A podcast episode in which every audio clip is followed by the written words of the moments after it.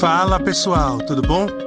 Esse é mais um episódio do podcast do G148 Niterói, o grupo de jovens da Igreja Adventista Central de Niterói. Fazemos vários encontros semanais para discutir e aprender um pouco mais da palavra de Deus. Quer saber mais sobre nós? Procure a gente no Instagram, arroba G148 Niterói ou no Facebook e vem participar ao vivo conosco.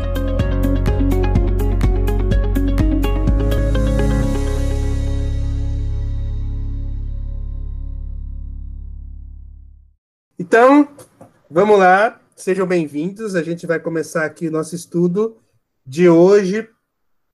É, hoje nós temos dois capítulos para estudar. Apesar de ser dois capítulos e, e às vezes a gente tem um, dá um susto, né? Porque, putz, vai ter muita coisa para falar. São capítulos curtos e o entendimento também é bem fácil, pelo menos do primeiro capítulo é bem fácil. E aí, do segundo capítulo que a gente vai ler, é o capítulo 15 e capítulo 16. É, aí vamos ver o que, dá, né? Vamos ver o que, dá. É, a gente vai seguindo aqui, vai comentando, seguindo no PDF também. O PDF é o capítulo 13 do, do da nossa, do nosso estudo. É, não sei se vocês lembram, no último capítulo a gente falou sobre as três mensagens angélicas, no capítulo 14. É, e a gente comentou de como as três mensagens angélicas são o cerne da mensagem do remanescente, né?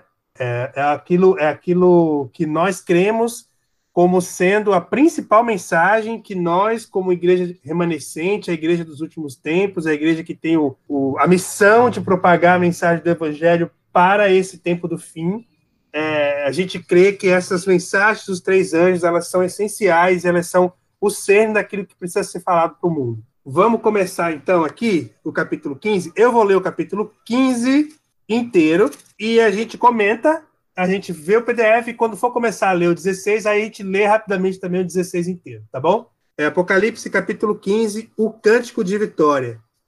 Vi no céu outro sinal, grande e admirável. Sete anjos que tinham as sete últimas pragas, porque nelas é consumada a ira de Deus. E vi como que um mar de vidro misturado com fogo o, e os que tinham vencido a besta e a imagem e o número do seu nome estavam em pé junto ao mar de vidro. Tinham as harpas de Deus e cantavam o cântico de Moisés, servo de Deus, e o cântico do Cordeiro, dizendo: Grandes e maravilhosas são as tuas obras, ó Senhor, Deus Todo-Poderoso. Justos e verdadeiros são os teus caminhos, ó Reis das nações. Quem não temerá, ó Senhor, e não glorificará o teu nome? Pois só tu és santo. Todas as nações virão, virão e se prostrarão diante de ti, pois os teus juízos são manifestos. Depois disso, olhei, e abriu-se no céu o santuário do tabernáculo do testemunho. E os sete anjos que tinham as sete pragas saíram do templo vestidos de linho puro e resplandecente, e cingidos à altura do peito dos, com cintos de ouro. Um dos quatro seres viventes deu aos sete anjos sete taças de ouro cheias da ira de Deus que vive para todo sempre. E o templo se encheu de fumaça, precedente da glória de Deus e do seu poder. E ninguém podia entrar no templo enquanto não se consumassem as sete pragas é, dos sete anjos. Beleza. Capítulo 15 é o Cântico da Vitória, a gente chama do Cântico de Moisés também.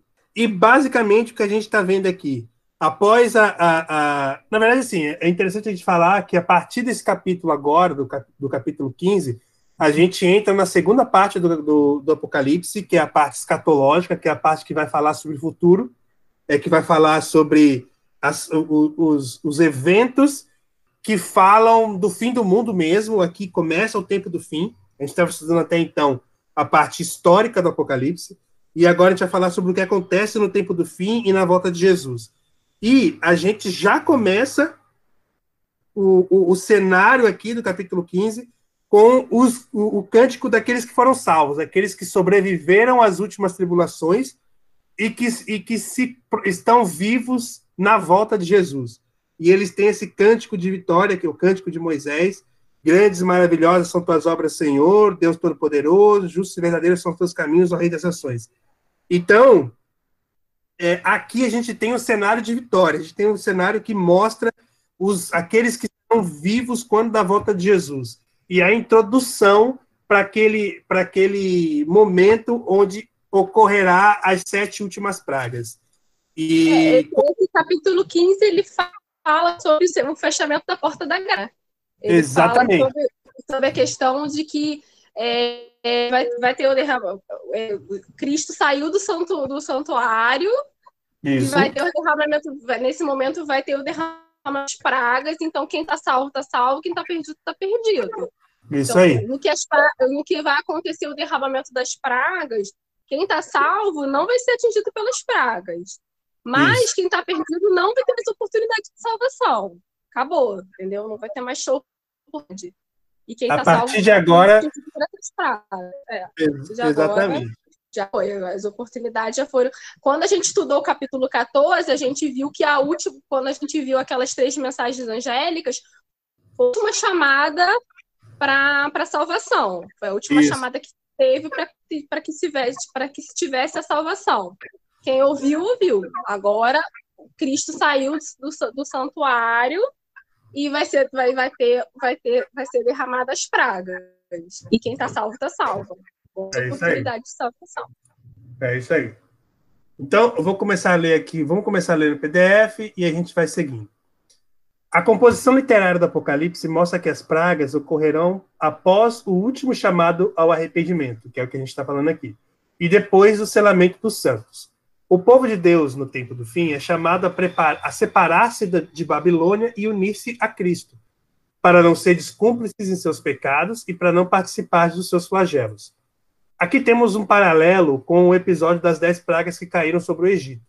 Assim como o Israel da antiguidade foi protegido pelo sinal do sangue dos umbrais das portas, Israel no tempo do fim será protegido por um selo especial de Deus, que os anjos colocarão na fronte de cada um dos escolhidos. Beleza?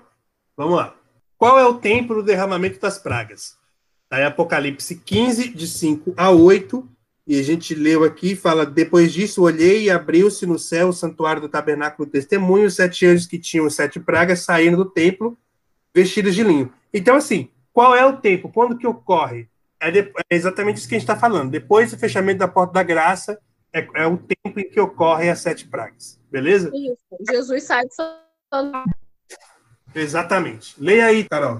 Vai lá. Depois do assinalamento, é, a humanidade estará dividida em apenas dois grupos: os salvos, que possuem de Deus, Apocalipse 7, 2, 2, 3, 2 e 3, e os perdidos, que possuem os seis, tá? Apocalipse 13, 16 e 17. Após isso, sete anjos sairão do santuário celestial, segurando sete taças de ouro, cheias da cólera de Deus. Perceba que anteriormente os anjos seguravam taças cheias de incenso, que representavam as orações dos santos.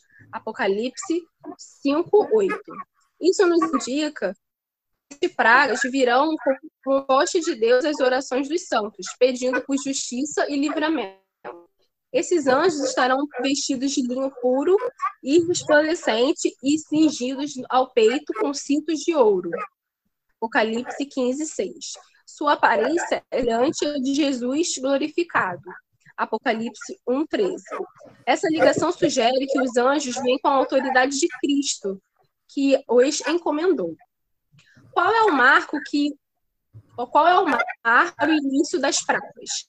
Apocalipse 15, 8 nos informa que o santuário celestial encheu-se de fumaça, o que representa o término da, do tempo da graça para a humanidade, que é o que a gente estava falando.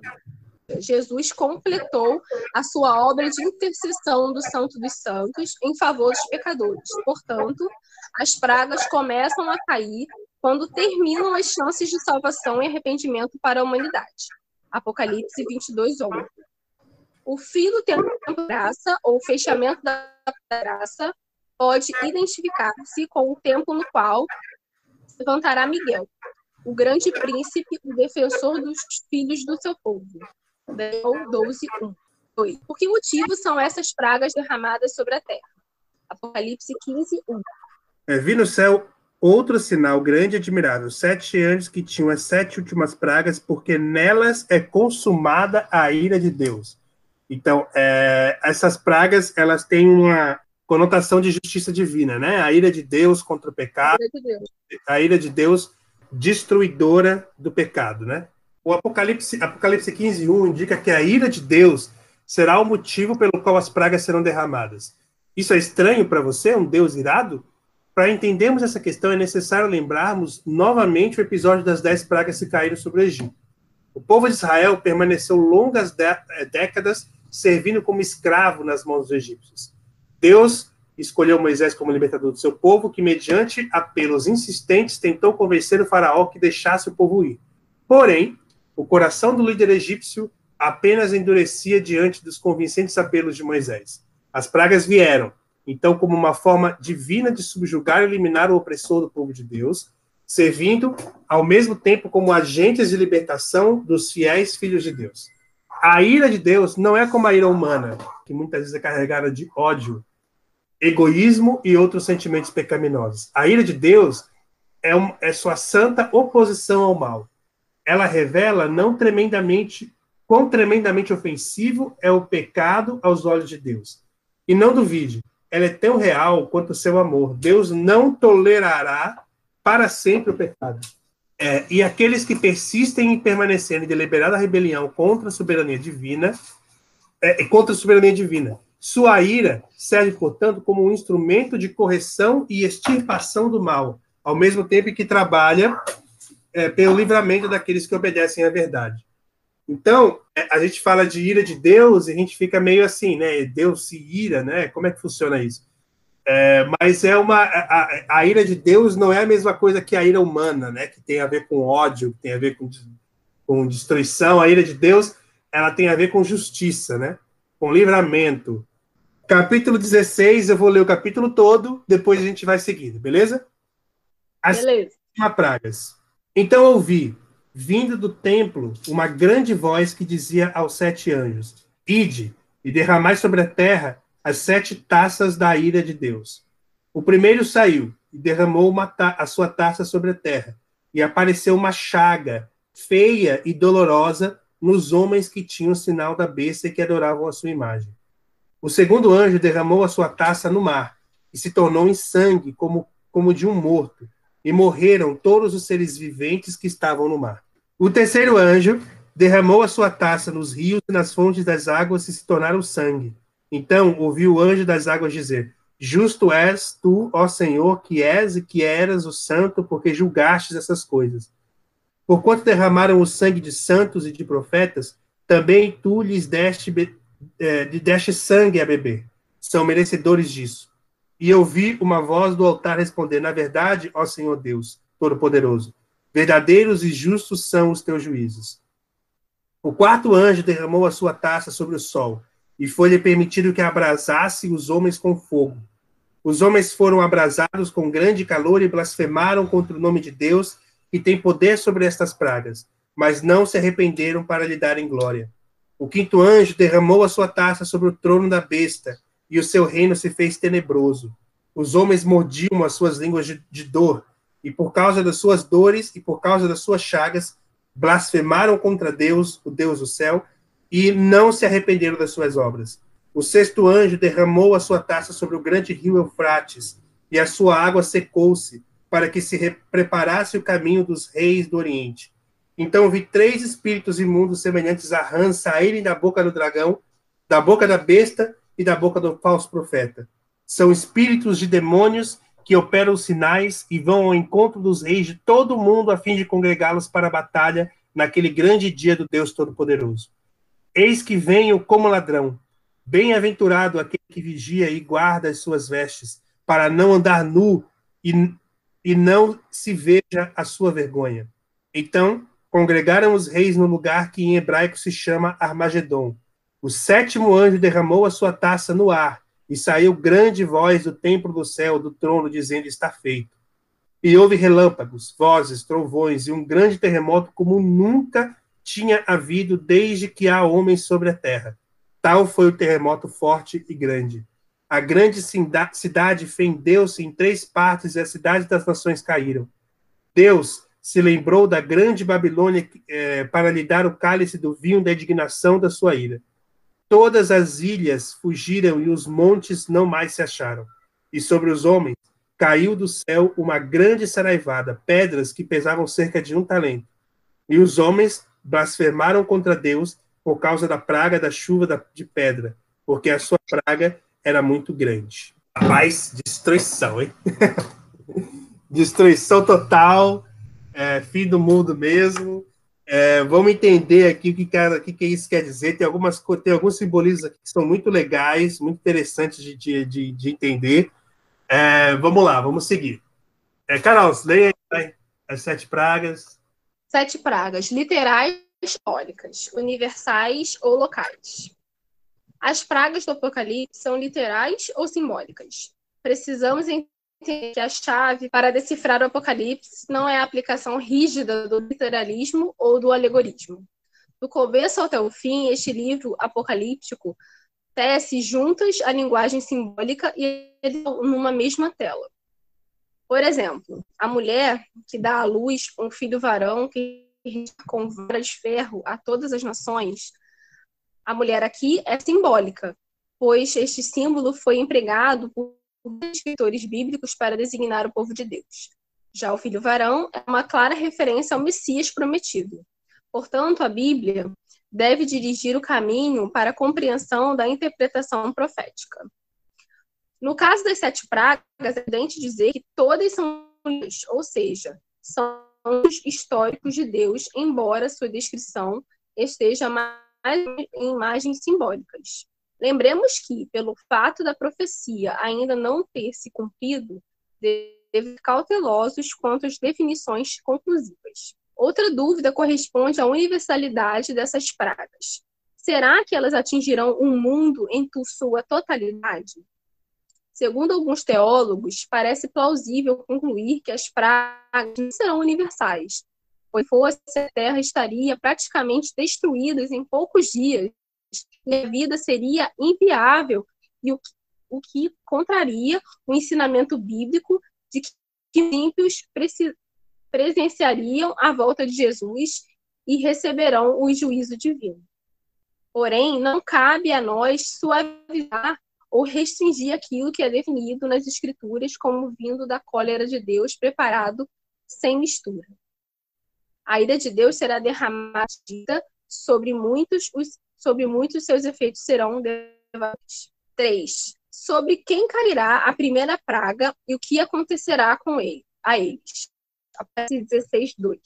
O primeiro anjo saiu e derramou a sua taça sobre a terra e apareceu uma chaga feia e dolorosa nos homens que tinham o sinal da besta. A gente viu essa parada é, tem, na, nos Egípcios, né? Foram as úlceras, né? Foram as. Sim, a gente tem várias, vários paralelos com o que Paralelos com as, com as pragas né? do Egito. Legal. Vamos, vamos tentar entender o que simboliza aqui. A gente vai lendo aqui no PDF. Vamos lá. A primeira praga é derramada na terra e corresponde a úlceras malignas e perniciosas que afetam a todos os portadores da marca da besta e adoradores da sua imagem. Essa praga nos faz recordar a sexta praga que caiu sobre o Egito, quando havia tumores nos magos e em torno dos egípcios. Assim como os tumores malignos afetaram apenas os egípcios e não os israelitas, a ferida maligna da primeira das últimas pragas afligirá apenas aqueles que têm a marca da besta e que adoram a sua imagem. Essa praga realiza a ameaça proclamada pelo terceiro anjo, fazendo juízo sobre aqueles que estão ao lado do lado da mentira. Então aqui já chama atenção assim que já diz que todos, todos que têm a marca da besta receber as úlceras. Né? Sim, e aí, e aí eu fico pensando, é isso aqui literal ou tem um simbolismo por trás? Não sei. Eu acho que, eu acho que é literal. Eu, eu gostei muito do que ele fala ali no começo. Ele, ele fala que a gente tem que tomar cuidado em ser muito, é, como eu falo, muito certo das interpretações dos textos daqui para frente. Vão acontecer no futuro. Então a gente não sabe ainda ao certo os simbolismos, os significados de tudo que está escrito no Apocalipse. A gente tem referências. Uhum. Então, pode ser que seja assim literal, ou pode ser que seja tem algum simbolismo aí que a gente não entenda agora. Vocês acham que a Priscila ia falar alguma coisa? Então, na verdade, assim, eu ia comentar porque a Carol mencionou, né, que acha que é literal.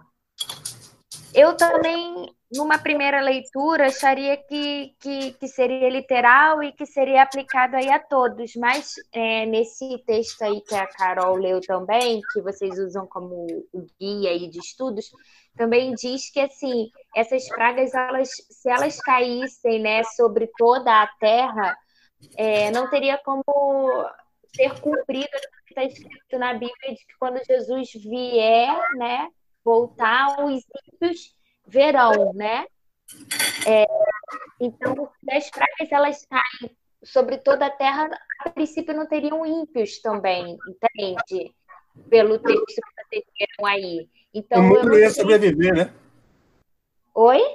Exatamente. Então, por isso que eu não sei Principalmente se. Principalmente nessa praga do sol, né? Principalmente quando chega na praga do sol. Não, então, por isso que eu tô querendo dizer aqui que eu não sei se essas pragas, assim, serão realmente aplicadas todas, entendeu?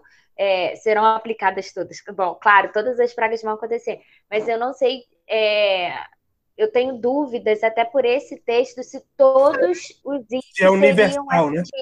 Exatamente. Uhum eu acredito até que seja literal, sim, mas que não, é, não seria uma praga que compreenderia toda a terra, porque aí se Jesus voltar e cadê aquela parte da Bíblia que diz, da palavra de Deus que também diz? É, que... mas o próprio estudo fala também que, que, que não vai ser universal, que as pragas serão locais.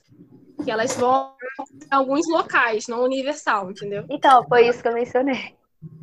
Então, é, o que, o que eu, o que eu estava até assistindo, quando eu estava lendo antes, para, antes de começar aqui o estudo, eu estava lendo o livro aqui do pastor. Fala que as pessoas, até durante a praga, é, irão morrer, entendeu? Durante o derramamento. Quando cair a praga, algumas, alguns ímpios mais frágeis, assim, vão acabar não, não suportando as pragas e morrer antes da, da, volta de Cristo, eles não vão, não vão tolerar as pragas, entendeu? Não vão suportar e vão acabar morrendo, não vão acabar não, não conseguindo ver a volta de Jesus, assim, naquele momento, na, na volta mesmo. Vão acabar tendo que ressuscitar para poder participar daquela da morte, entendeu? Porque, eu acho porque que isso é muito... pessoas. É, você não, não vai ser universal a praga, ela não vai ser universal, entendeu? Por mas conta disso, o, porque senão quando Jesus voltar não vai ter ímpio aqui. Mas eu acho de, isso, é muito, claro, isso é muito claro na questão do terremoto, né? Como é que tem um terremoto e não morre ninguém? Vai morrer muita gente. vai morrer não, muito. Quando o sol queimar, o sol vai queimar todo mundo. Vai torrar uhum. todo mundo. Então vamos lá, vamos seguir. A segunda prática. Lembrando que quando é importante lembrar que o Espírito Santo ele vai ser removido o Espírito quando quando a porta, quando vai ter o fechamento da porta da graça, o Espírito Santo vai ter saído da terra. Ou os ímpios em si vão se matar. Sim. Então, assim, não vai nem precisar de, de, de praga nenhuma, né? Ele já vai se. O inimigo em si vai se bastar, né? Já vai ser a maior praga, eu acho. Creio, sei lá. Vamos ver para ver. O que acontecerá aos oceanos na queda da segunda praga? 16, 3. diz, o segundo anjo derramou a sua taça no mar, se tornou em sangue, como de um morto. E morreram todos os seres viventes que estavam no mar. Caraca! Olha só o que o PDF fala. A segunda praga é derramada sobre o mar, que se tornou em sangue como de morto. E morreu todo ser vivente que havia no mar. Percebemos aqui novamente um paralelo com o Renato no livro do Êxodo. A primeira praga que caiu sobre o Egito atingiu as águas do rio Nilo, que se tornaram em sangue, de sorte que todos os peixes do rio morreram e os egípcios não podiam beber da sua água. Da mesma maneira, o mar será afetado eh, na segunda praga apocalíptica. Aqui não vemos espaço para eufemismos exegéticos. Supondo interpretações mirabolantes, tais como afirmar que as águas em sangue correspondem a algum tipo de fenômeno natural de coloração de água, ou algo relacionado à poluição por meio ambiente poluição do ambiente. A Bíblia é categórica ao dizer que o mar se tornou em sangue como de morto. Então aqui ele está falando já que é, nesse caso dessa praga dá-se a entender que não existe espaço para outra interpretação que não seja não, o que aconteceu lá no Egito, né? Então a água se tornando realmente em sangue e os seres vivos da água morrendo todos. É impressionante. Em que local é derramada a terceira praga e que motivo é dado para o juízo? Leia aí, Carol, vai. O terceiro anjo derramou sua taça sobre os rios e as fontes que se transformaram em sangue.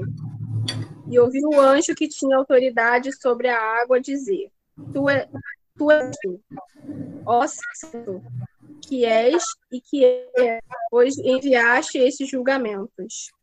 Porque eles derramaram sangue que teu povo santo e, te, e de teus profetas.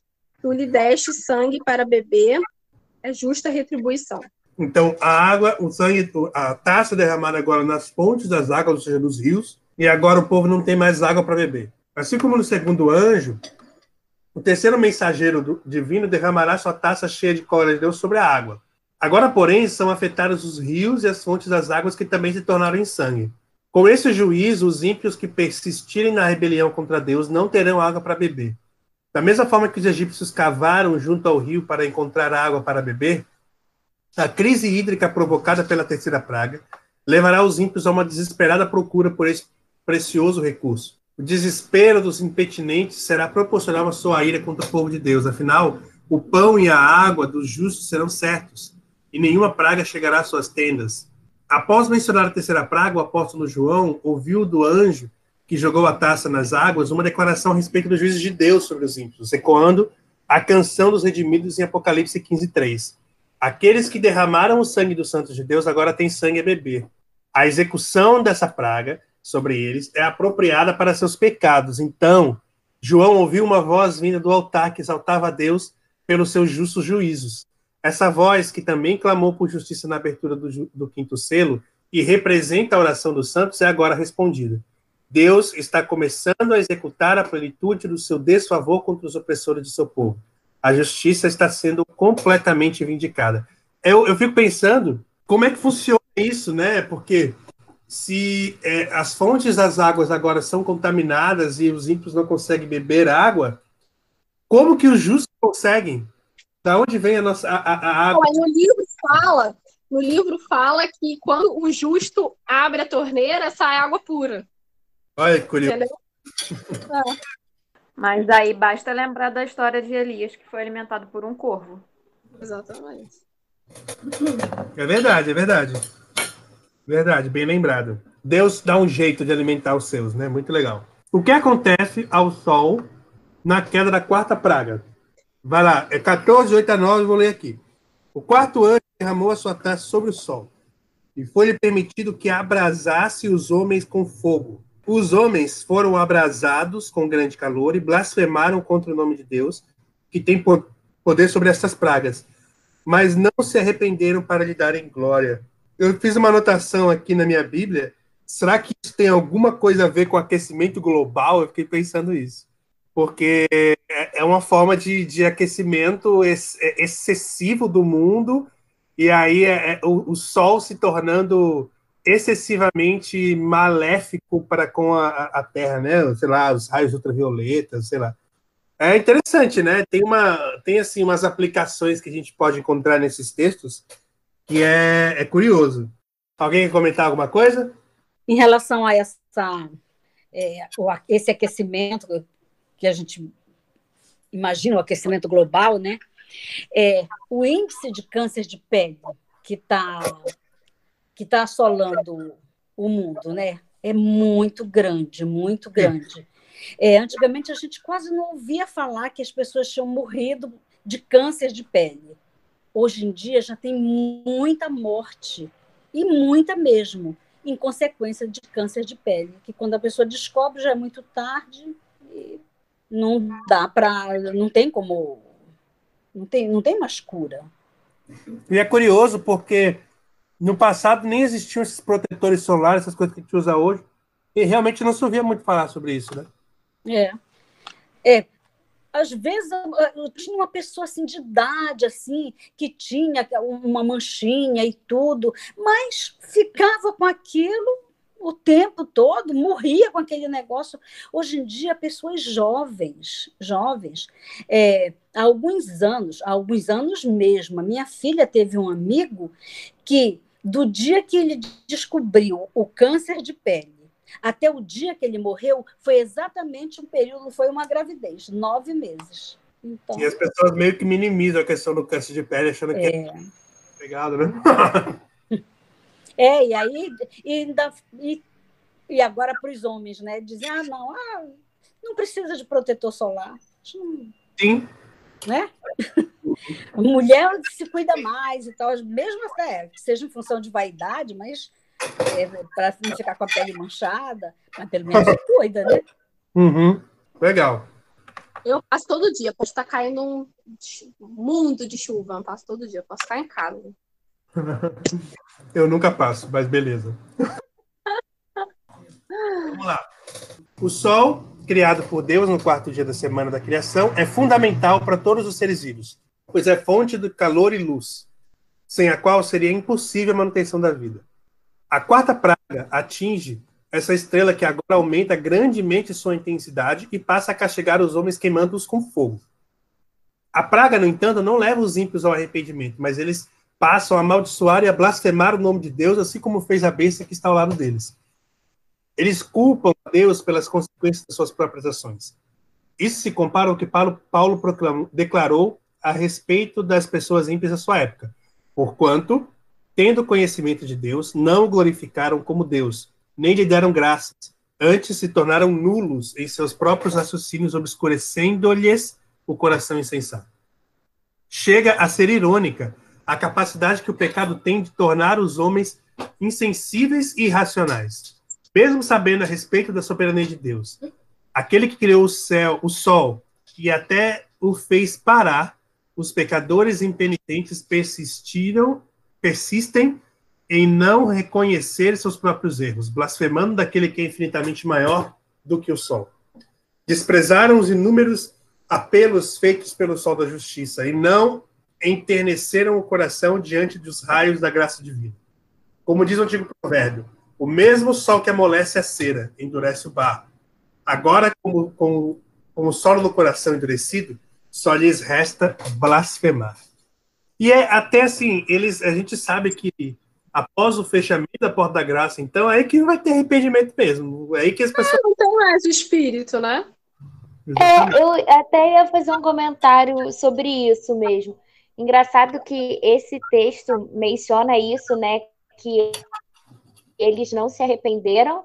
É, tanto o texto na Bíblia, né, no, no versículo 9 aí do capítulo 16, como também esse, esse plano aí de estudo menciona que, assim, a, mesmo acontecendo isso, eles não se arrependeram. Mas aí eu, eu tava pensando justamente isso. Se a porta da graça foi fechada, o Espírito Santo não atua mais, eles realmente não teriam mais.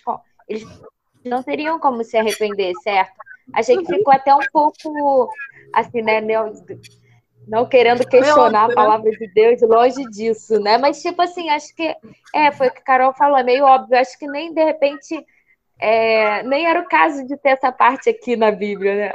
Uhum. Não tô, não tô aqui falando da palavra de Deus, não, mas assim, eles É não se arrependeriam mesmo, não reafirmação, tem né? como.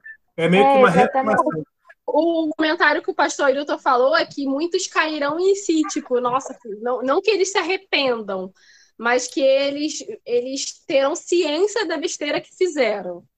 Ter, ter ciência da besteira que, fiz, que fizeram, de que não se arrependeram, mas arrependimento, entendeu? Ciência de que não, não se arrependeram a tempo sem ter arrependimento, entendeu? Ter a consciência de que não não recorreram a Cristo antes da hora, porque eles vão ter o conhecimento de que não tiveram arrependimento. Eles vão ter a ciência, mas não vão ter o coração, não vão ter o arrependimento. Mas vão ter o conhecimento de que estão perdidos, vão ter essa ciência, entendeu? Talvez seja aí nessa, nessa colocação que talvez a Bíblia esteja querendo dizer. Continuando, o, quinto, o que acontecerá ao ser derramada a quinta praga? O quinto anjo derramou a sua taça sobre o trono da besta e o seu reino se fez tenebroso. Os homens mordiam as línguas de dor e, por causa das suas dores e por causa das suas chagas, blasfemaram contra o Deus do céu e não se arrependeram das suas obras. De novo, ele fala, né? De, de- de não se o que ele fala dessa quinta praga é que essa quando eles fa- ele fala aqui que eles rangiam de dores é ainda consequência da primeira. Que eles sentem dores daquelas úlceras da primeira praga. Eles sentem as dores das úlceras da primeira praga, que eles ainda estão sofrendo consequências da primeira praga. Uhum. O anjo derramou a sua taça sobre o trono da besta. Enquanto que as quatro primeiras pragas afetaram os ímpios em geral, a quinta praga mira e ataca a sede da autoridade de Satanás, a filial e matriz do engano. Lembremos que o próprio Satanás foi quem concedeu à besta do mar e ao seu, uh, e ao seu trono grande autoridade, a ponto de toda a terra se maravilhar com ela e segui-la. No entanto, a quinta praga julga e pune essa autoridade, fazendo com que o terreno encantado da mentira sofra o juízo divino. Essa praga é, portanto, local e atinge a, regi a região onde a besta está assentada sobre a terra. Esta cena lembra a sexta praga egípcia que afetou até mesmo os magos do faraó, que não podiam parar diante de Moisés por causa dos tumores. Além dos tumores, o reino da besta se tornou em trevas. Esta escuridão sobrenatural também traça um paralelo com a nona praga que afetou o Egito enquanto houve, quando houve uma escuridão total e intensa. A autoridade da besta sofre grande humilhação diante dos olhos dos habitantes da terra. Eles começam a perceber sua impotência em meio às pragas. A escuridão da quinta praga intensifica o terror dos impenitentes de tal forma que as pessoas mordiam as suas línguas por causa da dor. Essa dor, porém, não os levava ao arrependimento, mas fazia com que blasfemassem contra Deus, aquele que faz, aquele que faz das trevas o seu pavilhão. Assim, torna-se solo fértil para a grande e última decepção que vai chamar todo o mundo para a grande batalha entre Deus e Satanás. O engano é retratado é, na cena da sexta praga. Aonde o anjo derramará a sexta praga? Eu acho muito legal essa, esse sexta, essa, o, o simbolismo dessa sexta praga. Eu acho muito bonito, até bonito, interessante. Ele fala assim: o sexto anjo derramou a sua taça sobre o grande rio Eufrates e a sua água secou-se para que se preparasse o caminho dos reis do Oriente. É, e a gente tem uma, uma, uma referência direta aqui à Babilônia, né? Que a Babilônia ela foi, ela foi derrotada é, como? Não sei se vocês lembram, o Ciro, o Ciro, Ciro foi lá e desviou o rio Eufrates e entrou pelo, pelo, pelo, pelo rio seco, né? pelo, pelo leito do rio. Invadiu a cidade pelo leito do rio. E aí ele fala que o sexto, o sexto anjo derramou sobre o rio Eufrates e a sua água secou-se para que se preparasse o caminho dos reis do Oriente. E aí você pensa no Oriente como a terra onde o sol nasce, e o sol nasce no Oriente, e o sol é a justiça, e o sol é Deus, então os reis do Oriente são os reis da justiça, né? E aí a, a, a, o, são eles que vão invadir Babilônia, vão destruir Babilônia, e aqui Babilônia é representada pela Babilônia espiritual, né?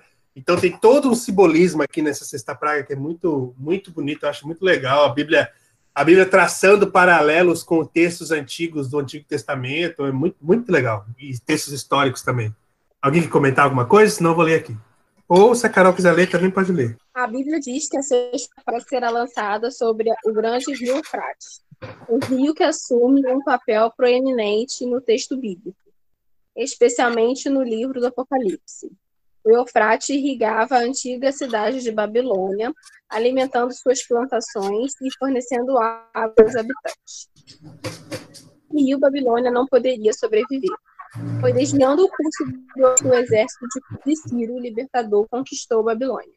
Essa praga deve ser entendida basicamente assim como o Apocalipse 17, que afirma que a prostituta Babilônia está sentada sobre muitas águas bem como a antiga cidade histórica que também se situava-se em cima do rio do Grande Eufrates. Mas qual o significado dessas muitas? O anjo explicou a João que as águas de Tuta Babilônia está assentada simbolizavam os, po os povos, multidões, nações e línguas.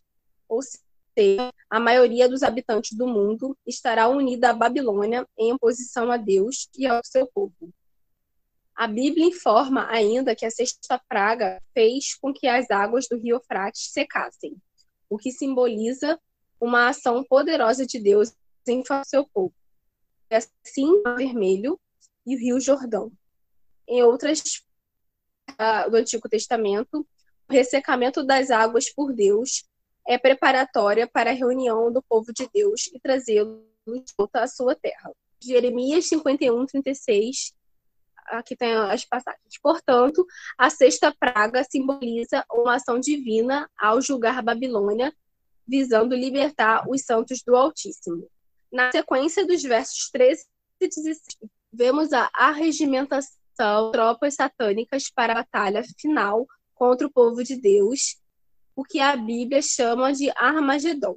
Essa não será a terceira guerra mundial, como alguns imaginam, mas será o clímax da batalha espiritual entre a verdade e a mentira, entre os seguidores de Cristo e de Satanás. Os três espíritos imundos, as rãs mencionados no 13, a 13, nos fazem lembrar a praga egípcia, que também foi de rãs. Essa foi a última praga que os magos de Faraó conseguiram contrafazer, reproduzindo e imitando os feitos de Moisés. Da mesma maneira, os espíritos de demônios serão a última tentativa de Satanás falsificar a obra de Deus, utilizando até de prodígios contra a mensagem dos três anjos de Apocalipse 14. Que fenômenos serão vistos quando o anjo derramar a sétima praga? Apocalipse 16, 17 Fala assim: é, O sétimo anjo derramou a sua taça no ar e saiu grande voz do templo do céu do trono, dizendo: Está feito. E houve relâmpagos, vozes e trovões e um grande terremoto como nunca havia desde que há homem sobre a terra. Tal foi o terremoto forte e grande. A grande cidade fendeu-se em três partes e a cidade das nações caíram. Deus se lembrou da grande Babilônia para lhe dar o cálice do vinho da indignação da sua ira. Todas as ilhas fugiram e os montes se não mais se acharam. E sobre os homens caiu do céu uma grande saraivada, pedras que pesavam cerca de um talento. E os homens blasfemaram contra Deus por causa da praga da chuva de pedra, porque a sua praga era muito grande. Então, a sétima praga, ela, ela é destruição total mesmo, né? Porque ela fala de terremoto, ela fala de chuva de meteoros, e os terremotos parece, são, parece que são tão é, grandes, porque quando ele fala que todas as ilhas fugiram e os montes não mais se acharam, parece que as ilhas foram desaparecer no mar, né? afundaram no mar, e os montes caíram, foram derrubados pelo terremoto. Então, um terremoto gigantesco de destruição gigantesca e, e, e mundial, né? É, é, que acontece, parece que no mundo inteiro. A última das sete pragas é acompanhada por uma voz que sai do santuário celestial que diz: Feito está. A mesma frase dita por Jesus no Calvário. E que expressa a vitória divina contra Satanás e os poderes das trevas. Essa frase, proferida pelo próprio Cristo, inicia uma série de juízos sobre a terra. Houve um grande terremoto como nunca houve igual, as ilhas fugiram, os montes foram achados, desabou sobre os homens uma grande chuva de pedras, o fim realmente chegou e uma linha definida de demarcação foi estabelecida entre aqueles que seguiam a Deus e os que estavam em oposição a ele. Não há mais qualquer possibilidade de arrependimento. As cenas da sétima praga se assemelham às descrições do Apocalipse 6, 14 a 17, onde são descritos os eventos da natureza relacionados ao aparecimento de Jesus em glória e majestade. Toda a terra está em convulsão e os habitantes da mesma testemunharão o cumprimento das promessas feitas por Jesus. Legal. O que fazer para estar protegido nesse tempo e não sofrer as consequências desses juízos? Tem aqui os textos, né?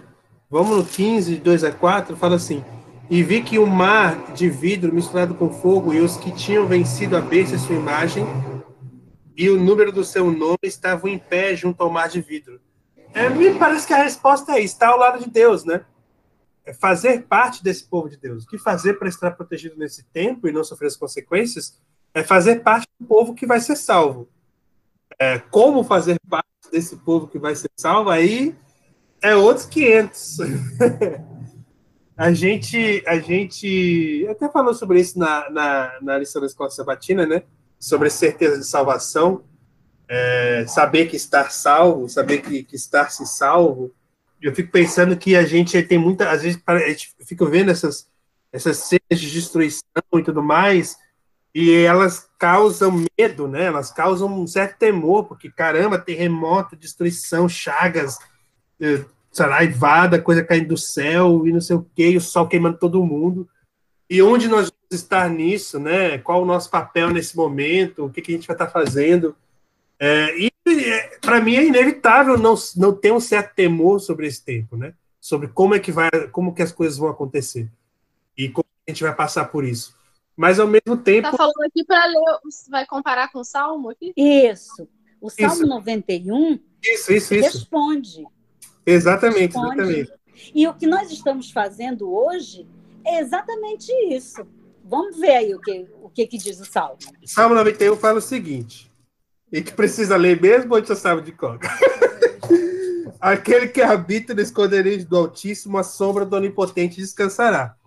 Direi a Senhor, ele é meu refúgio, a minha fortaleza, o meu Deus, em quem confio.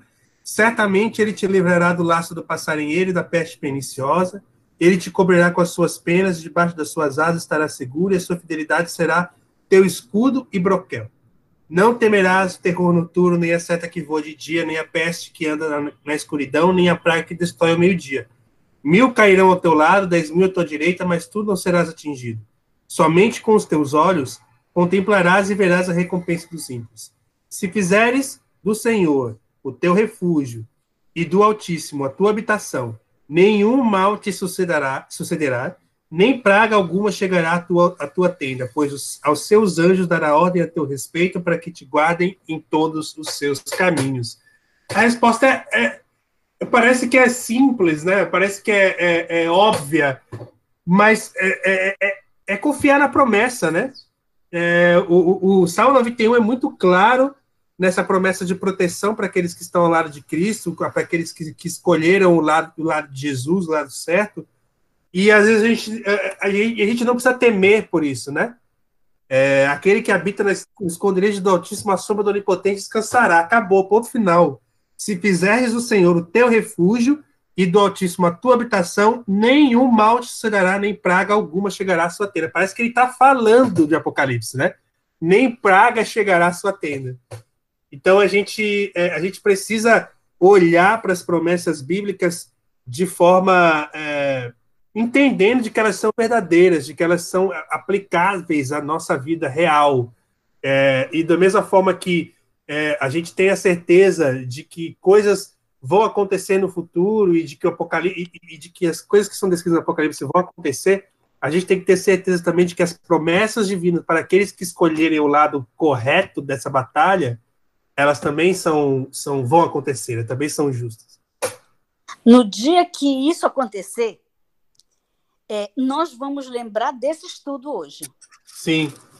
E a gente vai dizer: olha aquilo que a gente estudou, gente, está acontecendo. Olha que isso não vai ser, não é uma maravilha? Vocês não acham que isso é? Com certeza, com certeza. É, é maravilhoso demais. A gente, a gente vai poder lembrar. Olha, gente, nós estudamos isso naquele dia. Onde, onde nós estivermos, não importa em qual canto da terra a gente esteja, a gente vai lembrar desse dia. Amém. Amém. Amém. Verdade. Para não sofrer as últimas pragas que cairão sobre a terra, precisamos permanecer à sombra do Onipotente, ou seja, ficar ao lado de Deus. Isso significa aceitar a Jesus como único Salvador e obedecer aos seus ensinamentos. Só existe refúgio e segurança em Jesus, aquele que verteu seu precioso sangue capaz de salvar todo aquele que nele crê. Você já aceitou a Jesus como seu Salvador e Senhor? Já correu para o refúgio? Você já suplicou o perdão dos seus pecados? a graça do Senhor ainda está disponível para você. Existe paz e tranquilidade debaixo de suas asas. Hoje é o dia dessa salvação. Se você ouvir a voz de Cristo chamando para uma decisão, não endureça o coração. Se não fizer isso agora, amanhã poderá ser tarde demais. Eita! Mas é isso, é isso. A gente precisa tomar decisões ao lado de Cristo. E eu acho que essas decisões, elas são constantes, elas ocorrem todos os dias, são diárias, né? É, não é só agora, ler isso aqui, aí você se sentiu tocado e, e, vou decidir ao lado de Cristo, e amanhã de manhã você, ou daqui a uma semana, talvez você nem lembre mais disso, mas você tem que permanecer decidindo estar ao lado de Cristo todos os dias, né? E, e é isso que é, que é bonito, eu acho que é isso que é importante, é permanecer, permanecer. É, é, Para mim, essa palavra permanecer, ela é muito ela é muito descreve muito bem o qual esse nosso relacionamento com Cristo. e permanecer, às vezes, parece que é muito difícil, porque a gente é muito inconstante, né? Mas é, Cristo é constante, Cristo permanece conosco, então que a gente permaneça com Ele também.